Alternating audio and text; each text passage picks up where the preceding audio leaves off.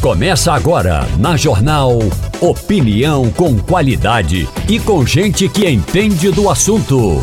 Com Igor Maciel, Eliane Cantanhede, Romualdo de Souza e os jornalistas do Jornal do Comércio, deixando você bem informado. Passando a Limpo. Eita, deixa eu começar aqui dando bom dia a todos e agradecendo a todos pela audiência. Muito obrigado a você que nos ouve agora no rádio, de casa, do carro, do trabalho. Muito obrigado a você que nos ouve, nos escuta agora também pelo site, pelo aplicativo da Rádio Jornal radiojornal.com.br. Obrigado, gente. Obrigado mesmo. Nesse feriado a gente acompanha, a gente segue aqui na Rádio Jornal trazendo informação para você, muita informação para você, mesmo feriado aqui no Recife, mas nas outras cidades está tudo funcionando normalmente, só aqui no Recife mesmo, que é dia de Nossa Senhora da Conceição. Muito obrigado a você. Muito obrigado também pela presença aqui. Maurício Garcia, muito bom dia para você. Bom dia, Igor. Bom dia a todos os ouvintes da Rádio Jornal. Bom dia, Fernando Castilho. Bom dia, Igor. Bom dia, Maurício. Bom dia, ouvintes da Rádio Jornal. E bom dia, Romualdo de Souza, lá em Brasília. Muito bom dia. Bom dia para você e ao nosso ouvinte. E bom dia também aos cronistas esportivos.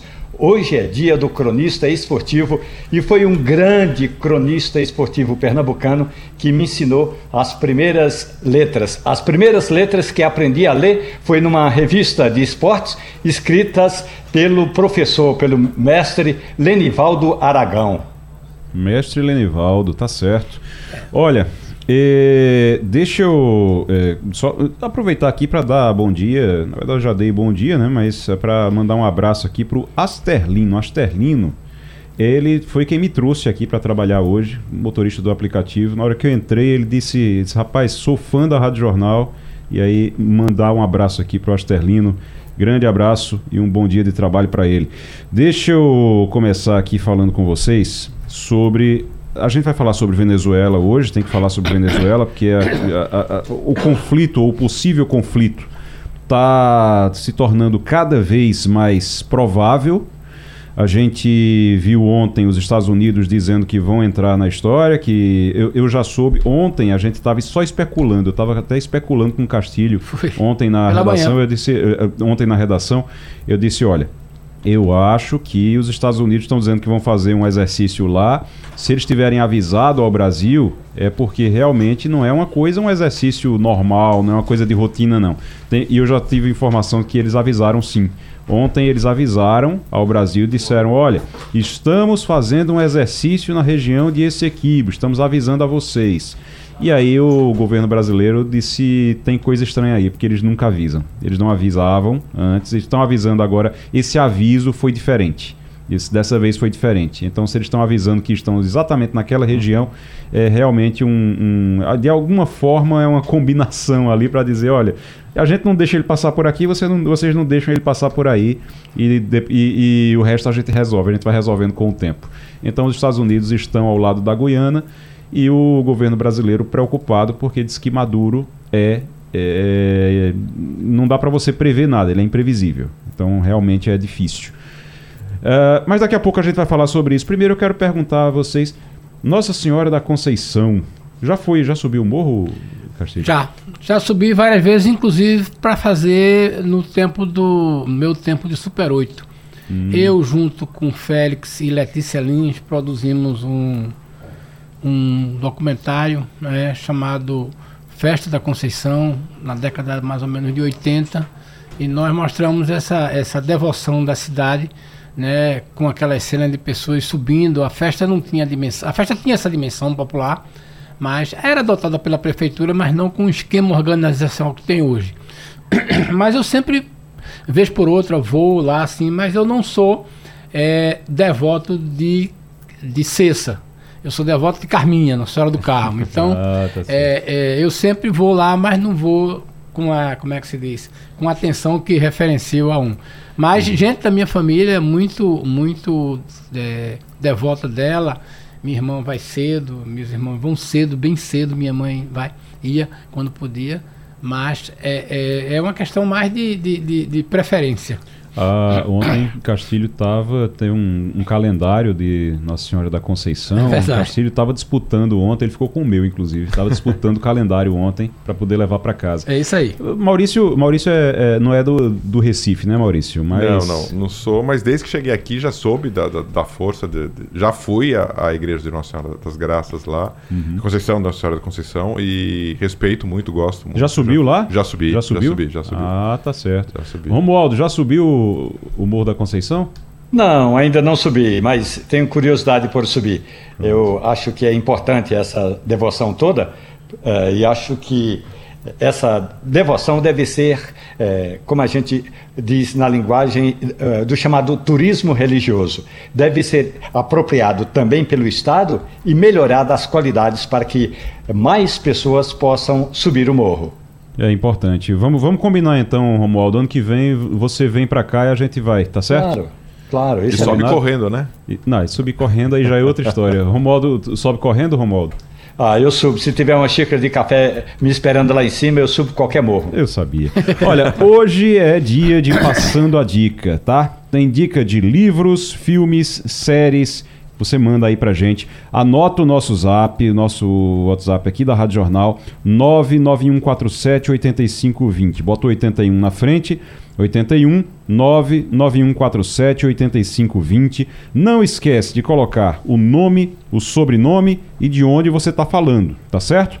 819-9147-8520. Coloca o seu nome, o seu sobrenome, de onde você está falando e manda a sua dica, claro, aqui para o Passando a Dica no Passando a Limpo. Sexta-feira é dia de Passando a Dica. Daqui a pouquinho, então, a gente vai é, a gente vai começar a falar sobre isso. Eu soube que Maurício Garcia já estava desde ontem com a dica dele. Daqui a pouquinho o João Corrêa participa com a gente e a gente vai também é, falar sobre. É, é eu vou pedir uma dica a ele também. Ele sempre traz dicas aqui pra gente. Castilho, Romualdo, eu tenho a minha. Daqui a pouquinho a gente vai, no final do programa, revelar. a gente vai revelar as dicas aqui para o feriado, para o feriadão, para o fim de semana, para você aproveitar lendo um livro, assistindo um filme, tá bom? Ah, deixa agora, ô Romualdo, aí em Brasília não é feriado. Lula não, não é tava... feriado, é um dia normal. É, um Aliás, dia normal. Dia de muitas reuniões por aqui. Lula estava ontem preocupado, se reuniu com Mauro Vieira, ministro das Relações Exteriores, é, conversou também com Celso Amorim. É, qual é a novidade para hoje? O que é que tem, o que é que tem de hoje? É, a novidade, aliás, há uma expectativa do Ministério das Relações Exteriores, porque é sempre importante tocar nessa tecla, viu, Maurício? Olha, o Brasil tem o ministro das Relações Exteriores, que é Mauro Vieira, e o Brasil tem um assessor internacional, que é o ex-ministro Celso Amorim, que na prática apita mais que Mauro Vieira. Mauro Vieira assina. Celso Amorim articula, ou como dizem por aqui, costura. Celso Amorim já esteve duas vezes na Venezuela e Celso Amorim é um dos devotos do estilo Nicolás Maduro de governar. Portanto, há uma expectativa de que o Brasil, inclusive uma expectativa, a reportagem da Rádio Jornal apurou, de que o Brasil emita um comentário sério, não apenas, eh, como tem dito o presidente, que falta de bom senso. Não é falta de bom senso, é um comunicado sério, dizendo exatamente qual é a posição do Brasil em relação a essa ameaça de Maduro de anexar a província de. Aliás, ele anexou um território e botou no mapa, a província venezuelana de Essequibo. Já tem até um, uma espécie de prefeito prefeito biônico. Ele vai organizar a papelada, ele vai fazer o, o que um, um, leal escudeiro do presidente vai fazer. Esse escudeiro de Nicolás Maduro é o general Alexis Rodrigues Cabello. Portanto, o Cabello já vai fazer a papelada, inclusive criar uma identidade, identidade mesmo, carteira de identidade para os moradores daquela região. Eu não sei se vai prosperar. Mas como uh, uh, muita gente diz que Nicolás Maduro é esse político que a gente não sabe o que vai acontecer, o governo brasileiro já deveria ter se manifestado oficialmente. E não adianta o presidente Lula dizer, ah, falta bom senso. Não é questão de bom senso, porque a Guiana estava lá em, na casa dela, quietinha, e Nicolás Maduro resolveu anexar uma parte. É como se ele chegasse e dissesse: Eu vou anexar Roraima. Então, hum. é por aí. É, daqui a pouquinho a gente vai conversar com o João Correia, nosso colunista de geopolítica, especialista em geopolítica, professor, que vai falar com a gente aqui daqui a pouquinho. Primeiro, eu queria, Maurício, falar aqui sobre as pesquisas. Saíram as pesquisas, sai, saiu um monte de pesquisa de ontem para hoje. Uhum. Por quê? São as últimas pesquisas de avaliação do governo antes de, do fim do ano. Então, as últimas pesquisas é, aconte algumas acontecem. Tem periodicidade diferente, né? Tem umas que são é, bimestrais. É, no fundo, cada instituto faz dependendo da sua disponibilidade. Certo. Né? Tem, então... tem umas que está na, tá na quarta já, tem umas que estão na terceira, mas é a última, vai, vai ser com certeza a última do ano. Vai ser a última rodada do é, ano. estamos em dezembro, de fato é... é. E aí eu queria, eu queria dizer, o que é que a gente tem em relação, basicamente em relação ao governo Lula? O governo Lula está bem? O governo Lula é, melhorou da última pesquisa para agora? Qual é a situação? Uh, o, o, ontem foram divulgadas então duas pesquisas uh, no, à tarde do IPEC, que é o ex-IBOP, que é, que é comandado pela, pela Márcia Cavalari, ex-diretora do, do, IBOP, e o Datafolha, que é o instituto ligado ao, ao jornal Folha de São Paulo. É, e os dois deram exatamente o mesmo número com relação à avaliação clássica de ótimo, bom, regular, ruim ou péssimo. Sim. 38% de, de ótimo, bom. 30% de regular e 30% de ruim péssimo. É, hum. é, e é um número, e nas duas pesquisas, uma estabilidade muito grande. Há oscilações, mas oscilações todas dentro da margem de erro. Isso que é, que é preciso tomar cuidado, porque tem gente que fala: ah, não, subiu um ponto, não, já caiu dois pontos, despencou dois pontos. Começou a subir, não, é, começou a é, cair. É, é, é um uhum. número que estatisticamente é igual, né? Uma, uma, coisa é a matemática, né, pura, outra coisa é a estatística, e a estatística ela tem essa, essa, essa, essa margem de erro para cima e para baixo. Então é o mesmo número e está estável nas duas pesquisas. O, a, a sacudida dos números no Datafolha é um pouco maior do que na do IPEC, mas o resultado numérico das duas até coincidentemente deu exatamente o mesmo. Então mostra que o governo está tem um pouquinho mais de pessoas que avaliam ele positivamente do que negativamente, mas a parcela que avalia negativa ainda é grande. Então, e é um número que é reflexo ainda da eleição. E ao que tudo indica, essa situação, esse cenário vai se arrastar até 2026 por conta da situação política que a gente tem de um racha né, de, de, de opiniões e de divisão que o país teve entre esquerda e direita. A impressão que eu tenho, e aí você está falando dessa, desse racha que tem de esquerda e direita, a impressão que eu tenho é que o Brasil pode virar uma Dubai e uh, ainda vai ficar esse mesmo número porque a pessoa não enquanto for Lula sim, sim, enquanto for Lula ou virar uma Venezuela a vida tá lado, boa é, mas, não, é, é. mas não foi. Ou então pode virar uma Venezuela e, e ainda vai ter e ainda vai ter petista sim, dizendo mas tá uma maravilha porque enquanto for Lula tá bom. Exatamente. Esse é um dado é, que tá, tá claro tá evidente uhum. de que tem, tem, tem uma outra e tem um dado interessante por exemplo. Quem votou no Bolsonaro isso pela pesquisa do IPEC quem votou no, em Bolsonaro 7, 9% avalia como ótimo bom o Lula. Sim. 29 regular, 44 péssimo e 17 ruim. Quem votou em Lula, 26 é ótimo, 43 é bom, 28 regular e só 3 ruim ou péssimo. Então tá, tá, tá, tá é a prova cabal matemática uhum. de que tá amarrado com a, o quem. E outra coisa, também o que tem ocorrido um pouco é uma criticidade de quem votou em Lula com relação a ah, o governo não está não tá funcionando, não está bem. Por exemplo, nas redes sociais, eu que monitoro as redes sociais, nos últimos dias, por exemplo, nessa semana especificamente, críticas muito fortes do grupo da esquerda com relação ao governo, administração de Camilo Santana como ministro da Educação por conta das mudanças propostas pelo, pelo deputado é, Mendonça Filho de mudanças no, no, no, ensino médio. Sim. Então, boa parte da esquerda médio. criticando. Então, uhum. há uma, um pedaço também da esquerda que está crítica a Lula. Uhum. Né? Coisa que não se vê tanto, com tanta ênfase, de bolsonaristas falando bem de Lula. É, mas é uma. São, é, são, é, é, é, Mas, é, é, mas é é tudo reflexo, continuidade do que a gente viu no ano passado durante a basicamente, eleição. Basicamente a frase é a, seguinte, é a seguinte: se tiver bom, não tá porque é Lula. Se tiver ruim, isso. não tá porque é Lula. É, é, é isso e vai ser sempre é, essa divisão. Se você pegar esses números aí e botar em faixas coloridas, você vai ver que a margem de variação é muito estreita no, no período. E é aquela história, como o Maurício que é, que é do ramo, diz o seguinte: olha, isso vai continuar ao longo do governo.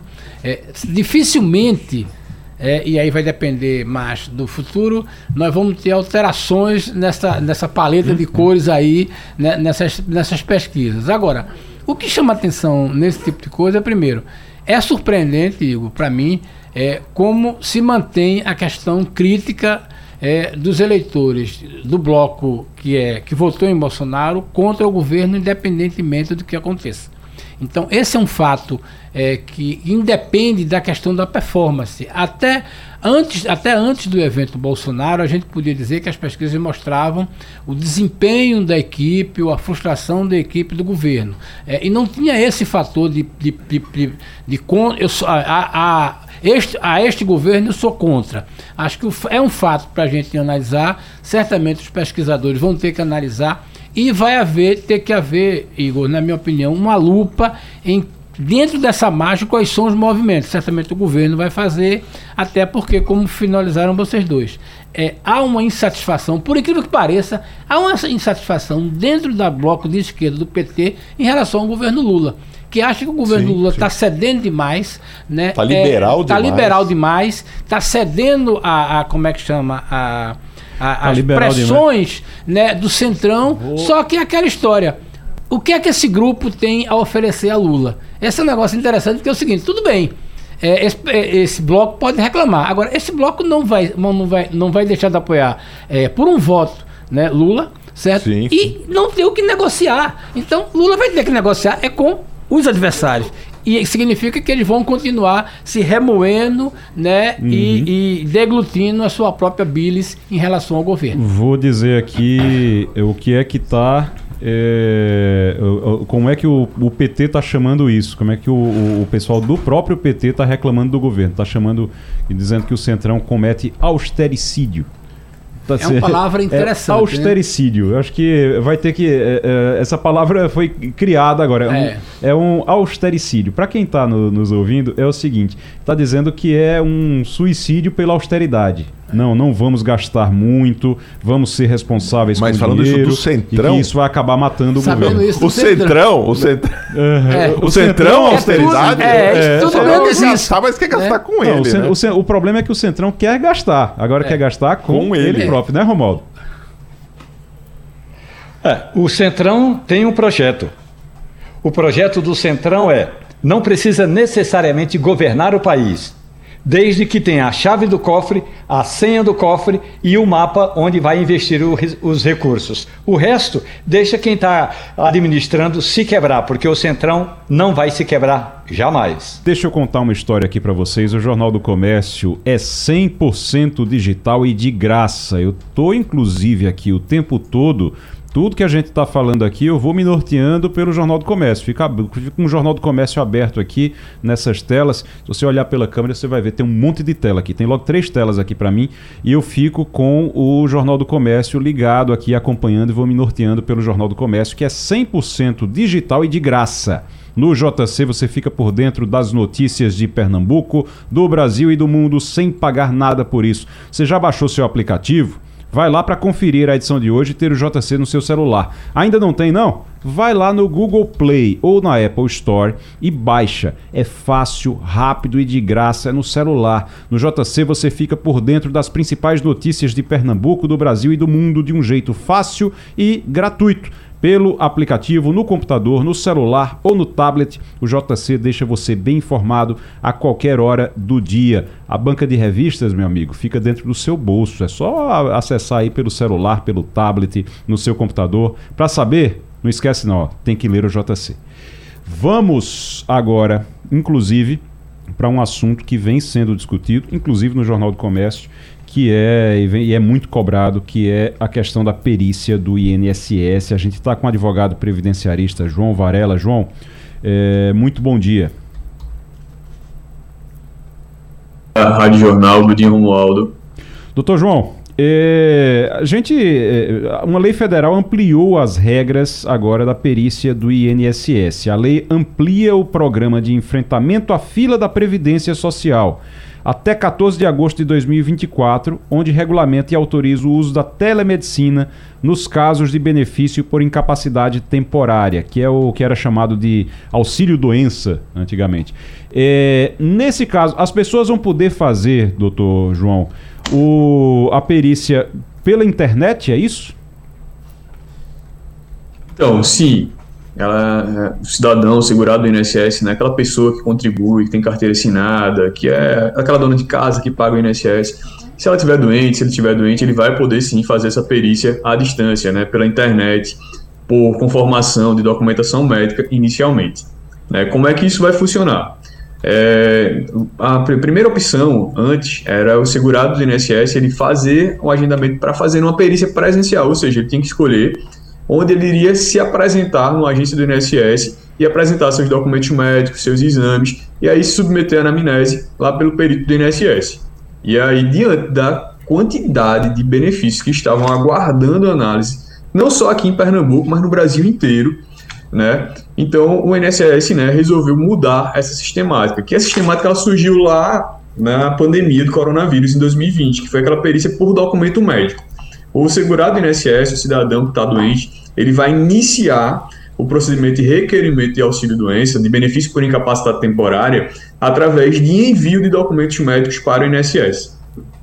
Se o INSS entender que aqueles documentos médicos não são suficientes para reconhecer a incapacidade para o trabalho, né, para o afastamento da sua atividade principal, para a atividade do trabalho, para a atividade de dono de casa, atividade de vendedor de cachorro-quente, de confeiteiro, por exemplo, é, ele vai dizer assim, olha, cidadão, você vai ter que submeter agora a uma perícia. E aí essa perícia pode ser presencial, numa agência do INSS, ou pode ser até por uma perícia telepresencial, mas você vai ter que fazer um novo agendamento. Como também o, o, o INSS, ele pode entender que aqueles documentos foram suficientes e conceder o benefício de auxílio-doença, o novo, um novo benefício por incapacidade temporária, por um prazo. E aí o segurado do INSS, né, o cidadão vai ter aquele prazo ali para, se ele ainda não se sentir capaz para o trabalho, pedir uma prorrogação do benefício, que também vai poder ser à distância. E aí o que é que vai acontecer? Se uhum. por um acaso o INSS entende que aquela, que aquela documentação não é suficiente para reconhecer a necessidade do cidadão se afastar do trabalho, ele vai ter que fazer o agendamento da perícia presencial, né, que o INSS está chamando de perícia presencial, mas que pode ser também uma perícia por telemedicina.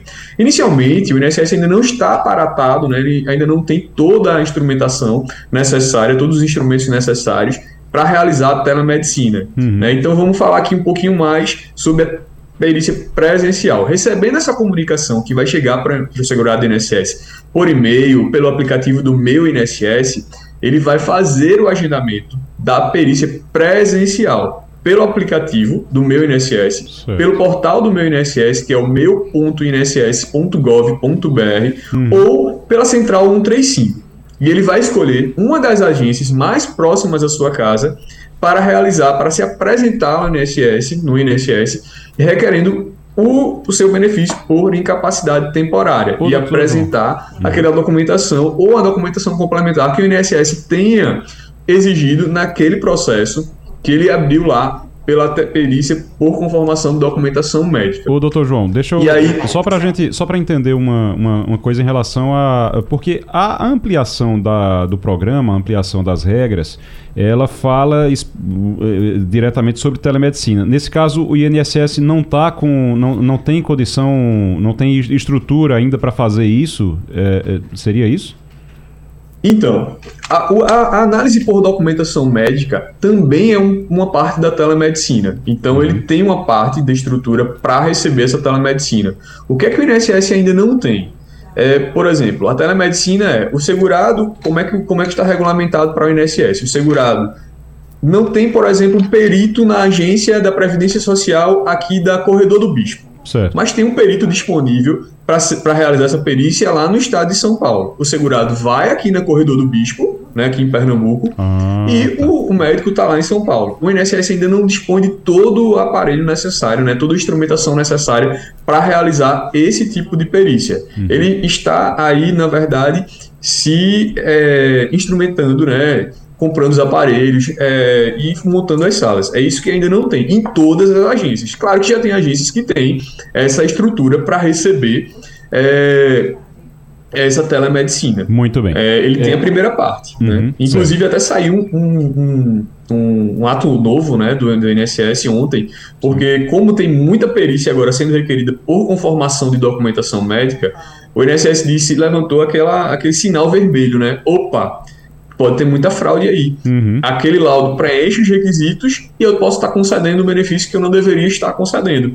Então o INSS ele já, é, ele já elaborou um robô, né, uma inteligência artificial para verificar e cruzar os dados para ver se aquele laudo ali tem indícios de irregularidade, ou seja, se existe certo. alguma fraude ali, é, algum documento médico sendo é, apresentado que é falso. Uhum. O INSS já regulamentou isso aí e já vai entrar em vigor agora, ainda esse mês. Muito bem. Então é o... bom ter atenção. Doutor João, uh, doutor João Varela, advogado previdenciarista, queria... conversando conosco. É... Fernando Castilho tem uma pergunta para o senhor. João, eu queria é, que o senhor explicasse um pouco mais essa história de que você fazia a perícia né, por telemedicina nas agências. É, uma coisa que chama atenção ainda é como o segurado ainda apresenta é, um documento de papel, né, mesmo que seja para que ele seja escaneado. Né? Então é uma coisa curiosa porque, por exemplo, a maioria dos exames hoje de laudos, né, é, tornou-se até desnecessário que o paciente tenha acesso a esse laudo. Ele é mandado eletronicamente. É, esse o senhor tem ideia de como é que funciona essa questão de porque na medida em que um laudo, né, é apresentado e é enviado para o INSS de forma eletrônica, o risco de fraude é, reduz muito.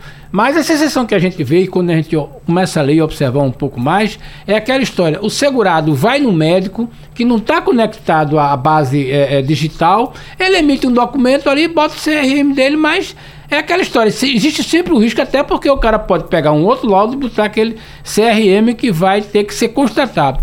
N não há condição de começar a ter um padrão para dizer o seguinte: olha, se você vai no médico e você pede ele te dar um laudo, manda esse laudo pelo código direto digital para o INSS para evitar esse tipo de coisa. É um encaminhamento ou isso é, a gente está falando ainda de uma coisa que não, nem, nem perspectiva de acontecer? Então, isso não é uma realidade tão distante. Né? Já está acontecendo isso com alguns outros formulários do INSS. Mas com relação ao laudo médico, ainda não está disponível essa ferramenta. Mas o que é que vai acontecer? É, quando o segurado do INSS faz o pedido inicial do auxílio-doença, que foi aquele que eu falei que é a análise documental por conformação de documento, é, o segurado do INSS pode pedir esse, esse, esse benefício pelo, pelo 135, pelo portal do meu INSS, né, que é o meu.inss.gov.br, ou pelo aplicativo do meu INSS. E aí ele vai tirar foto do documento, né? Vai tirar uma foto e é, vai juntar lá nos, nos campos respectivos. Né? Agora, o combate à fraude vem exatamente através dessa inteligência artificial que o INSS está desenvolvendo, na verdade já desenvolveu e já vai entrar em vigor ainda agora no mês de dezembro de 2023. Muito bem. Doutor João Varela, muito obrigado. A gente vai sempre contar com o senhor aqui para trazer informações sobre INSS, sobre Previdência. Muito obrigado aqui pela participação. Obrigado, sempre um prazer estar com vocês. Estou sempre à disposição. Obrigado, ouvintes da Rádio Jornal, obrigado a todos. E qualquer coisa, estou aqui para tirar as dúvidas. Nós vamos conversar com João Correia. Professor João Correia, colunista de geopolítica aqui do jornal do, aqui da Rádio Jornal. Seja muito bem-vindo mais uma vez. Bom dia. Bom dia, Igor. Bom dia a todos os ouvintes. Vamos embora. Um excelente feriado também para é. a gente. Vamos embora. O professor, deixa eu. É, a gente começou já falando aqui sobre Venezuela, sobre as últimas notícias da, dessa disputa da Venezuela com a Guiana por, pela região de Essequibo. Os Estados Unidos disseram, já se colocaram ao lado da Guiana e disseram que vão fazer exercícios militares na região de Essequibo. Isso ligou um alerta, tem gente preocupada, inclusive, que isso possa trazer o, o a disputa Estados Unidos-Rússia para a América do Sul. É possível que isso aconteça? Então, Igor, a, América do Sul já é uma região que tem algumas disputas territoriais bem latentes. Talvez poucas pessoas saibam, mas você tem disputas territoriais entre China, desculpa, entre o Chile e a Argentina, uhum. entre o Chile e o Peru, entre o Chile e a Bolívia, disputas que datam do século XIX, do contexto da Guerra do Pacífico, também Paraguai, Bolívia, e por aí você tem outras questões. A Colômbia e a Venezuela também, ali numa zona fronteiriça um pouco conturbada. Eu não acredito por hora é, numa guerra de fato para além das guerras que a gente tem diariamente, né? as guerras civis, urbanas e toda a problemática de violência que se tem. É verdade que os americanos anunciaram esses exercícios militares junto com o exército da Guiana, mas é, é importante frisar que a própria embaixada dos Estados Unidos afirmou que isso tudo seria uma operação de rotina e a ideia era aprimorar a parceria de segurança entre os Estados Unidos e a Guiana para tentar fortalecer a cooperação regional. Estou lendo exatamente a nota enviada pelos americanos. Uhum. Por óbvio que qualquer movimentação militar por agora, a exemplo da movimentação militar do Brasil, o Brasil enviou alguns tanques para a zona de fronteira, tudo isso vai despertar uma certa tensão, principalmente para quem vive naquela fronteira, que é uma fronteira de selva, já é uma fronteira muito vulnerável, uma fronteira muito aberta já. As fronteiras do Brasil, eu digo, não são fronteiras é, consideradas é, seguras. Se é que a gente possa falar hoje em dia de alguma fronteira segura para ser muito, muito justo e muito coerente. Mas é, até agora as declarações dadas pelos americanos é que seguem comprometidos em ser um parceiro de segurança confiável para a Guiana, mas que espera que as duas partes re resolvam essa questão é, do ponto de vista diplomático para evitar uma ameaça maior para é, para a região. Então, por enquanto, é, de se observar, só chama atenção para um detalhe. Sim. O governo Joe Biden é, flexibilizou algumas sanções contra a Venezuela nos últimos meses, com a promessa de que a Venezuela iria convocar eleições para 2024, permitindo a oposição. A Venezuela é uma ditadura. Uhum. O Nicolás Maduro é um ditador, tá? e até que se prove o contrário. Mas, na, num acordo, num acordo, a Venezuela se comprometeu agora no dia 30 de novembro a libertar alguns presos americanos. A Venezuela já não cumpriu é, essa libertação de alguns presos americanos no dia 30 de novembro. Também a, os americanos liberaram que duas empresas de petróleo voltassem a ter negócios na Venezuela. Só que aí agora tem essa questão nova. É, a Venezuela pegou um conflito que estava adormecido envolvendo petróleo, envolvendo gás, descobrindo muito óleo, muito gás, gás em Essequibo e voltou a falar sobre essa questão, convocou um plebiscito e tudo mais. Então está tudo muito em aberto, tudo muito em, em, em desenvolvimento. Mas eu, eu espero e não acredito que isso possa gerar um conflito de grandes proporções. Não acredito. Eu acredito que a Venezuela possa usar essa questão desse equibo da Guiana para tentar é, flexibilizar algumas sanções. A título de exemplo, olha, eu não vou agir militarmente, eu não vou anexar de fato, mas o que é que a comunidade internacional, o que é que os americanos têm a me oferecer diante disso? Uma moeda de troca. Bem, é tudo conjectura, sabe, Igor? Não uhum. dá para a gente cravar de fato o que vai acontecer. João Correia, professor de geopolítica, colunista aqui do Passando a Limpo, conversando conosco sobre Venezuela e Guiana. O Romualdo de Souza. O problema, professor, bom dia para o senhor. É, e se Maduro não estiver blefando? O presidente e ditador venezuelano já chama aquela região de província venezuelana de Essequibo. Já tem até um alcaide, como se fosse um prefeito biônico. E se ele não estiver blefando, professor? Então, modo, muito bom dia, meu amigo. Saudações. Veja bem, é, se ele não estiver blefando, a gente vai ficar diante de uma crise de uma região que já é uma crise propriamente dita. A América do Sul, que faz parte da América Latina, a América Latina, ela é, é uma divisão, inclusive, geopolítica. A América anglo-saxônica, Estados Unidos e Canadá, a América Latina, todo o restante do México para até, até o hemisfério sul. E a América do Sul é um subconjunto da, da América Latina. Seria mais uma problemática regional. Para o Brasil seria muito ruim a gente ter um conflito é, militar numa zona de fronteira. No que pese que é, a Venezuela, em relação ao outro lado, é uma gigante militar. Então, eu, eu nem falo de guerra, porque a guerra, não, a guerra não teria condições de travar um embate de grandes proporções com, com os venezuelanos. E teríamos que ver também qual seria. A gente fala muito da posição dos Estados Unidos, porque os americanos poderiam apoiar a Guiana, né, de, da, da Venezuela, mas e o Brasil? O Brasil seria diretamente afetado pela questão da fronteira.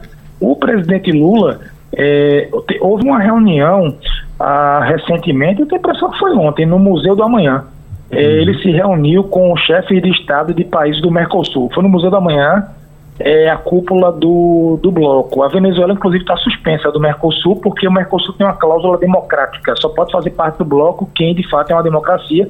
E a Venezuela não é. Para quem ainda não entendeu, atenção, ouvintes, a Venezuela é uma é uma ditadura. Ela foi suspensa do Mercosul porque ela não cumpre a cláusula democrática. Tá? Uhum. Então, voltando, o que é que acontece? O presidente pediu para a comunidade de estados latino-americanos e caribenhos para fazer uma mediação entre a Venezuela e a Guiana e soltaram um documento. Tá? O, é, esse documento foi, foi enviado, foi divulgado ontem para a imprensa.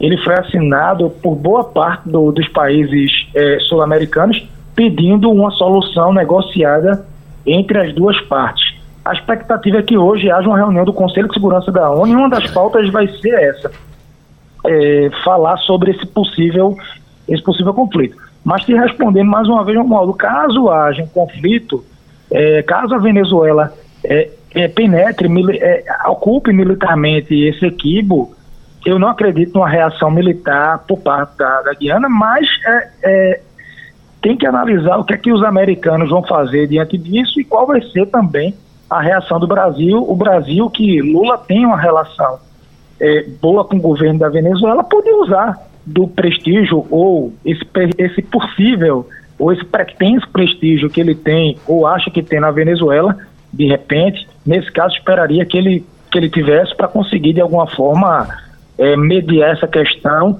O Brasil, que é um país muito importante, é a maior economia da América Latina, é, é, é um país forte e que tem é, credibilidade do ponto de vista regional. Professor João Correia conversando com o Passando a Limpo, Maurício Garcia. Bom dia, João. É, esse conflito parece, para mim parece muito uh, claro assim que uh, Nicolás Maduro é um ditador quer se manter ditador, fez esse acordo com os Estados Unidos agora com algumas liberações, mas esse movimento dele parece que é para justificar alguma coisa para suspender a eleição que está marcada para o ano que vem. Parece que está muito claro isso. Ele vai usar esse movimento que ele próprio provocou para justificar. Ah, a Venezuela não tem condições nesse momento por conta desse conflito é, e vou suspender as eleições. Parece que é esse roteiro, ele, isso que ele está pensando, até para eventualmente usar como troca, moeda de troca. Eu não faço eleição aqui e também é, eu, eu, volto para ter os direitos para Venezuela, continuo vendendo o meu, o meu petróleo para os Estados Unidos. É um pouco disso que está na cabeça dele? Então, Maurício, é, saudação, meu amigo. Veja bem, eu, eu sou muito cético sobre qualquer acordo que seja assinado ou, ou que envolva o Nicolás Maduro, porque historicamente ele não é um cara que tem cumprido com, com as normativas ou com, que, com o que diz. O que eu penso, se houvesse uma eleição limpa na Venezuela, com acompanhamento internacional, com a oposição participando de formativa, Maduro ele perderia a eleição. Ele perderia a eleição. Então, a última eleição para o legislativo ele perdeu a ponto de dissolver o parlamento e criar uma constituinte. Ele criou um parlamento ali paralelo, né? A Casa do Povo, que ele chamou na, na época.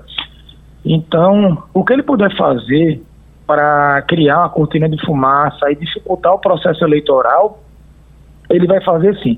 A, a grande questão hoje, a, a, Venezuela, mesmo a queda de Maduro, a questão da Venezuela ela é muito complexa. É um país que tem a maior reserva de petróleo do mundo, mas é envolto em corrupção. Corrupção, uma questão so, social principalmente, tá? É, o governo é muito reflexo do que parte da população, uma, parte significativa da população que não tem acesso à saúde, à educação de qualidade, perspectiva de vida, acaba por apoiar, às vezes, de forma mascarada. Tá? Mas o que eu penso por hora é que, sim, ele tenta criar uma moeda de troca para puxar negociações e tentar manter o status quo, tentar se perpetuar no poder. Ele que tem Maduro, o que se diz hoje é que Maduro é, na verdade, um fantoche da ala militar. Quem governa a Venezuela são os militares. Os militares já poderiam ter dado um golpe de Estado, mas deixaram Maduro no poder como representante dos interesses da corrupção militar da Venezuela. Né? Os generais do país e muitos outros que têm uma vida é, extraordinária, enquanto boa parte da população vive em um estado de, é, de, de, caos. Então, uhum. inclusive, se você for hoje para Caracas, Caracas tem uma bolha lá dentro que você tem carro importado, você tem é, condomínio de luxo e afins, é a parte dolarizada do país. Então, existe é, uma casta super privilegiada naquela região, ligada, 100% ligada ao governo, enquanto boa parte da população que não faz parte desse pequeno, desse petit comitê, vive um estado de, de caos. Professor João Correia conversando com a gente aqui sobre geopolítica e sobre a questão Venezuela-Guiana. É, Fernando Castilho, professor, está preocupado aqui, Bom só para a gente encerrar, está é. preocupado de, de ser chamado como reservista e ter que ir para a fronteira é. com a Venezuela. João, é, é sempre bom lembrar que é, o movimento que aconteceu na Venezuela é em menor daquilo que aconteceu quando aconteceu na Rússia, quando depois da, da, da queda é, da, da, União Soviética, as principais riquezas foram divididas entre os amigos de Putin e que hoje é, bancam essa questão. Há na Venezuela claramente um microcosmo daquilo que aconteceu na Rússia. Mas tem uma coisa que a gente fala com muito cuidado, com muita preocupação, mas é a questão seguinte: não dá para confiar 1% em, em, em, em Maduro. A questão é: e se ele chegar perto da fronteira brasileira? Lula vai fazer o então, quê? Então, para ele. É? É, é, pois é, para ele entrar lá em. Fernando, para ele entrar Ô Castilho, para ele entrar na, em Essequibo, ele é. tem que entrar no nosso território. É, é exato. Se ele fizer isso? Porque é uma área de selva densa, então ele teria que contornar pelo nosso território. Veja, aí compete ao Brasil reagir. Uma violação de fronteira, a, a, teríamos que ter uma reação aí sem sem precedentes. Ou então abriríamos um precedente gigante. Uhum. E isso criaria um problema muito grande. Uma... Eu é. não acredito que a gente chegue nesse ponto, porque para o uhum. governo atual seria, para a gente seria muito ruim, para o governo atual seria pior ainda. É, tem uma, uma. Ontem circulou uma informação de que os chefes é, das militares. Forças Armadas, os chefes militares brasileiros, mandaram avisar o, na verdade, eles deixaram informaram. muito claro, informaram, deixaram muito claro que se o Maduro invadir a, o território, eles, eles, eles, precisam reagir, eles vão ser obrigados a reagir e que aí Lula, que é amigo de, de Maduro, que resolva a situação antes para eles não terem que reagir porque eles teriam que fazer isso independente do presidente. Independente do, do, do, do, do presidente, porque está na Constituição, isso é dever deles, é um dever constitucional. Isso foi um aviso também, serve para Maduro também, né, professor? Olha, se, se a fronteira do Brasil for violada, como se cogitou aqui agora, e o Brasil não tem uma reação enérgica, é, pedir para apagar a luz e fechar a porta. Não, tem, é. não teria outro caminho. Professor, outro caminho. professor João Corrêa, para encerrar rapidinho, diga sua dica, porque sua participação sempre tem dica aqui no Passando a Limpo. Uma dica de livro, de filme. Bora embora. Eu vou fazer o seguinte, já que a gente está falando tanto de América Latina, Sim. eu vou indicar um livro assim que eu, eu li na minha época de faculdade ainda, um livro que foi indicado pelo meu avô, o professor Manuel Corrêa, é um livro escrito por Darcy Ribeiro, uhum. América Latina, a Pátria Grande. América Latina, dois pontos, a Pátria Grande. É um livro muito bacana, sabe, Igor, porque uhum. ele traz uma reflexão sobre quais são os pontos que unem ou que separam os diversos países que, que integram a América Latina. Muito então bem. ele faz uma reflexão sobre o conceito de grande nação latino-americana, ele mergulha com muita profundidade na origem da América Latina e dos povos. Então uhum. eu tenho uma boa lembrança desse livro, já que a gente está falando sobre a América Latina, pessoal, recomendo, não é um livro caro. Você consegue comprar um livro desse hoje por 30 reais. Uhum. E lembro, depois que acabar de ler o livro, e passa para alguém e vai compartilhando, Boa. porque o conhecimento, você pode até não devolver o livro para você, Uhum. Mas você, o conhecimento não se perde. Isso é ótimo, isso é muito bom. E todo mundo aproveita o conhecimento, né? O professor, muito obrigado. O professor João Correia. Um grande abraço, gente. Saúde e paz. Eliane Cantanhede, muito bom dia. Bom dia, Igor, colegas, ouvintes. Aqui é feriado, viu, Eliane? Aqui é feriado. Dia de Nossa Senhora da Conceição. É.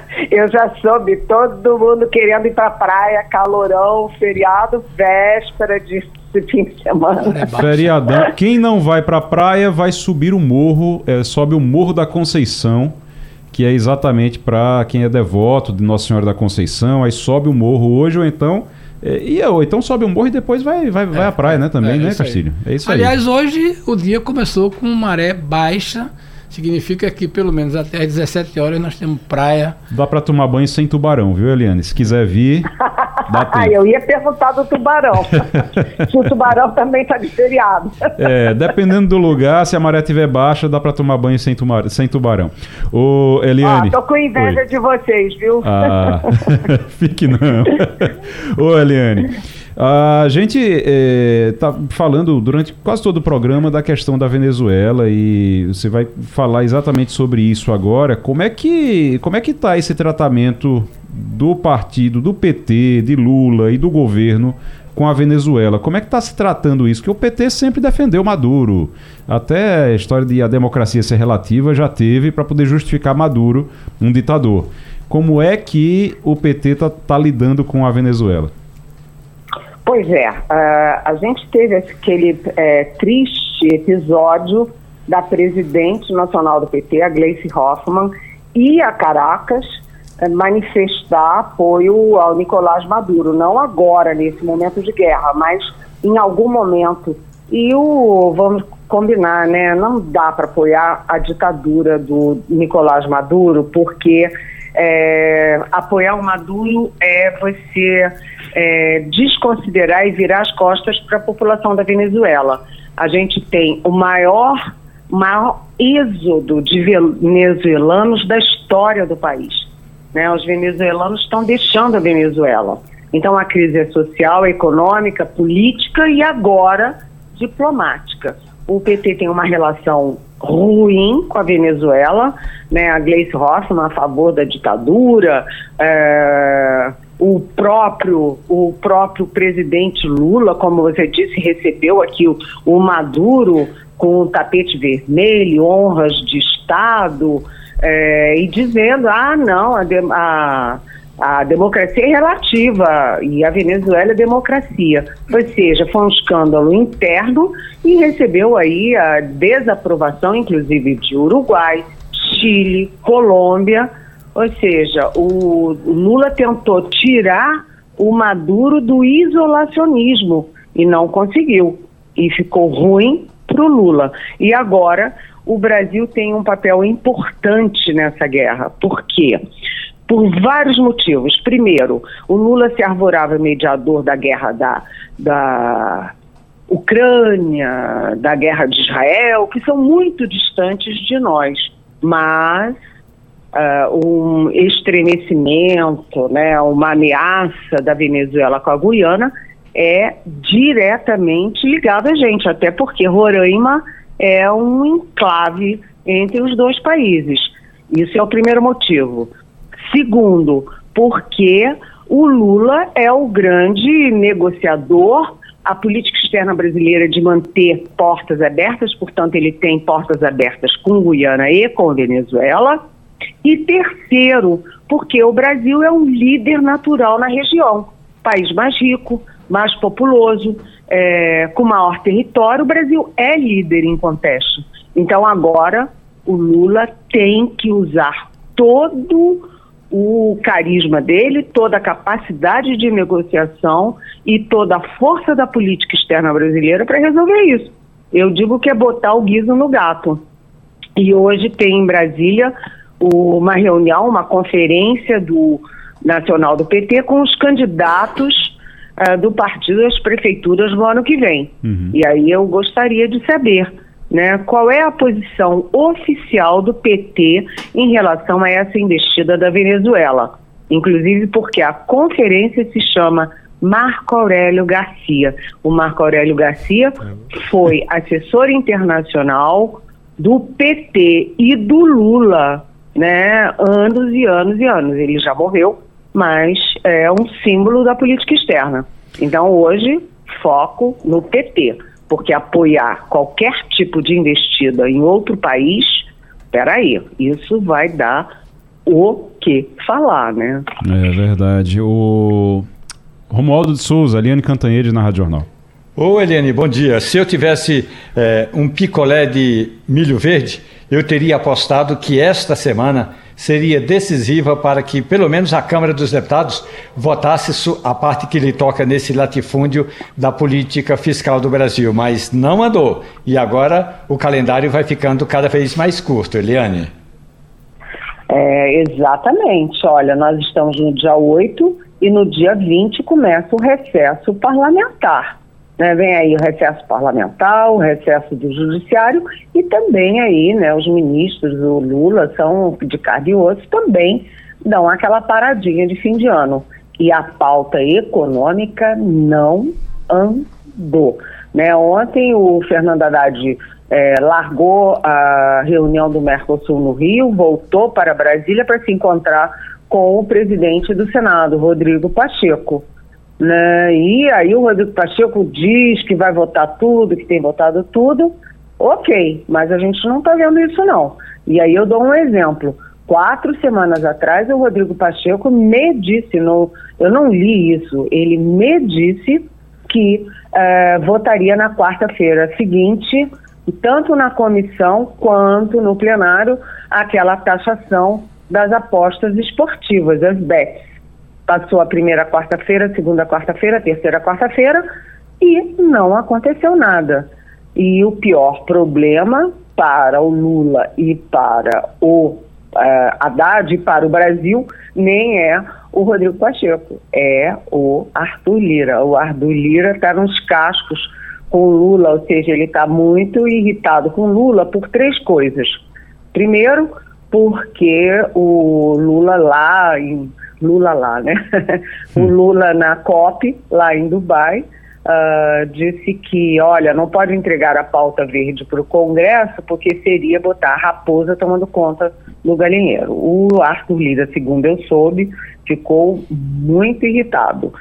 Segundo, porque o Lula deu a Caixa Econômica, deu tudo que o, o Centrão queria mas o Centrão né, é insaciável. E o Centrão quer, além da presidência da Caixa, também as diretorias, secretarias da Caixa Econômica, e o Lula está empurrando com a barriga e o Arthur Lira não, uh, não aceita, está de mau humor. E terceiro, porque agora o Renan Calheiros, que é arqui-inimigo do Arthur Lira em, em Alagoas, está criando a CPI da Braskem sobre aquela tragédia ambiental em Maceió. Então, é, o Arthur Lira, vejam bem que movimento. O Arthur Lira só foi para Dubai depois que o Lula saiu. O Lula voltou para Brasília e o Arthur Lira foi.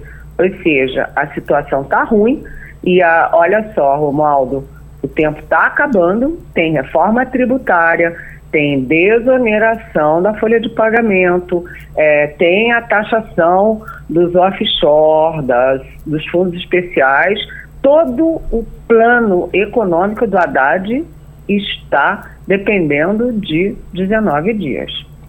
Eliane Cantanhede na Rádio Jornal, Fernando Castilho. Pois é, Eliane, eu tenho conversado com pessoas da minha área e a preocupação é exatamente isso. Como é que você vai salvar o plano econômico é, com 19 dias. As pessoas já sabem que aquilo que a Haddad programou como receita de 24 não vai acontecer. Mas eu queria saber da posse de já Javier Milei, é, já que vai apenas o Mauro Vieira, apenas, parece que somente ele, né, não vai ninguém em comitiva, enquanto do lado do Bolsonaro vai um, um é, Embraer 195 cheio. Pois é. É, é, aquela história, né? A, a, relação do. O que começa mal tende a continuar mal, né? E o Javier Milei começou essa guerra O Lula entrou na guerra porque participou ativamente e indevidamente da eleição na Argentina e agora a coisa está feia, porque o Lula não vai para posse e as informações que a gente lê nos jornais são de que o Javier Milei vai tratar o Bolsonaro como chefe de Estado. E o, o Bolsonaro não é chefe de Estado e, além disso, é inelegível por oito anos. Logo, ele politicamente é um zero à esquerda. Né? E o Bolsonaro vai levar uh, governadores, prefeitos, deputados, senadores, filhos, claro que os filhos vão para lá e para cá, e mais, né? Ele vai levar até o governador de São Paulo, Tarcísio Gomes de Freitas. Então, é o Javier Milei tomando partido na polarização interna do Brasil. E Brasil e Argentina são indissociáveis. Né? O Brasil depende da Argentina, a Argentina depende do Brasil. Isso é de uma gravidade enorme. O que, que a gente tem nesse momento? A gente tem crise do Brasil com a Argentina ao sul e uma crise de proporções ainda não sabidas ao norte do país, entre Venezuela e Guiana. Só para lembrar, se os Estados Unidos estão fazendo é, manobras, exercícios militares ali na região de Essequibo, que é a que quer ser, que o Maduro quer anexar da Guiana, atenção, os Estados Unidos fazendo exercício na Guiana podem estar atraindo a Rússia a favor da Venezuela, porque a Venezuela, além de ser a pior é, inimiga adversária dos Estados Unidos aqui na América do Sul, é também a maior aliada do Putin é, da, da, da Rússia. Então, é ruim no extremo sul e está ruim também no extremo norte da América do Sul. E o Brasil no meio. Eliane Cantanhede, na Rádio Jornal, Maurício Garcia. Bom dia, Eliane. É, depois da indicação do Flávio Dino para o Supremo, uh, já abriu de fato um buraco prático ali no, no, no, Ministério da Justiça. E como é que está a disputa por isso? Fala-se de, fala de Simone Tebet, fala de Ricardo Capelli, Lewandowski também já foi sondado, falado dele. Como é que está essa disputa para ocupar essa vaga e depois, eventualmente, até também com uma eventual reforma ministerial para o ano que vem para o governo? Pois é, Maurício, você, é, foi num ponto importante. A ida do Flávio Dino para o Supremo abre uma vaga importantíssima, né? Que é o Ministério da Justiça, o primeiro Ministério da República, e é um ministério forte, poderoso. Né? A primeira questão é: o Lula vai dividir ou não o Ministério em Justiça e Segurança Pública? As apostas são de que ele não vai dividir, vai manter as duas coisas numa pasta só. Mas como ele estava longe, lá na COP, passou um tempo fora, ninguém tem certeza disso. Estão é, disputando o Ministério da Justiça, por exemplo, o PT. O PT com a Gleice Hoffmann. O Lula disse que não ia é, nomear a Gleice ministra porque precisava dela para cuidar do PT né? Mas agora se fala muito na Gleice para o Ministério da Justiça. Não sei se é uma boa opção, porque a Gleice foi se radicalizando ao longo da sua carreira política, né? Ao ponto de apoiar o Maduro, né? É, o outro nome que se fala é, é do Ricardo Lewandowski, que foi ministro e presidente do Supremo Tribunal Federal, é amigo da família de Lula desde sempre, é, ligado ao PT desde sempre, mas é, pessoas ligadas ao, ao Lewandowski me garantem que ele não quer, esse não é o horizonte dele. E aí, os dois candidatos mais fortes é, são exatamente o Jorge Messias, advogado-geral da União e ex-candidato a uma vaga no Supremo, né? E também o Vinícius, eu esqueci o nome, o sobrenome dele, mas que é o uh, controlador geral da República. Então, uh, você tem esses dois nomes que são da carta da manga do Lula, você tem também as pressões partidárias. Para Simone Tebet seria um grande avanço, porque a Simone ela está no Ministério do Planejamento, que é uma pasta econômica, mas a formação dela é em direito e ela teria estatura para o Ministério da Justiça, mas o Lula nunca falou para alguém, pelo menos que eu saiba, que seria ela. O Vinícius que você fala, Eliane, é Vinícius Marques de Carvalho? Vinícius Marques de Carvalho. Pronto. Muito obrigada. Pronto. ok. Eliane, muito obrigado e bom fim de semana. A gente vai aproveitar o feriado aqui. Bom fim de semana, até semana que vem. Tá, cada um vai dar um mergulho por mim também, que eu tá adoro bom. as praias de Recife e de Pernambuco inteira. Beijão. Combinado. Beijão.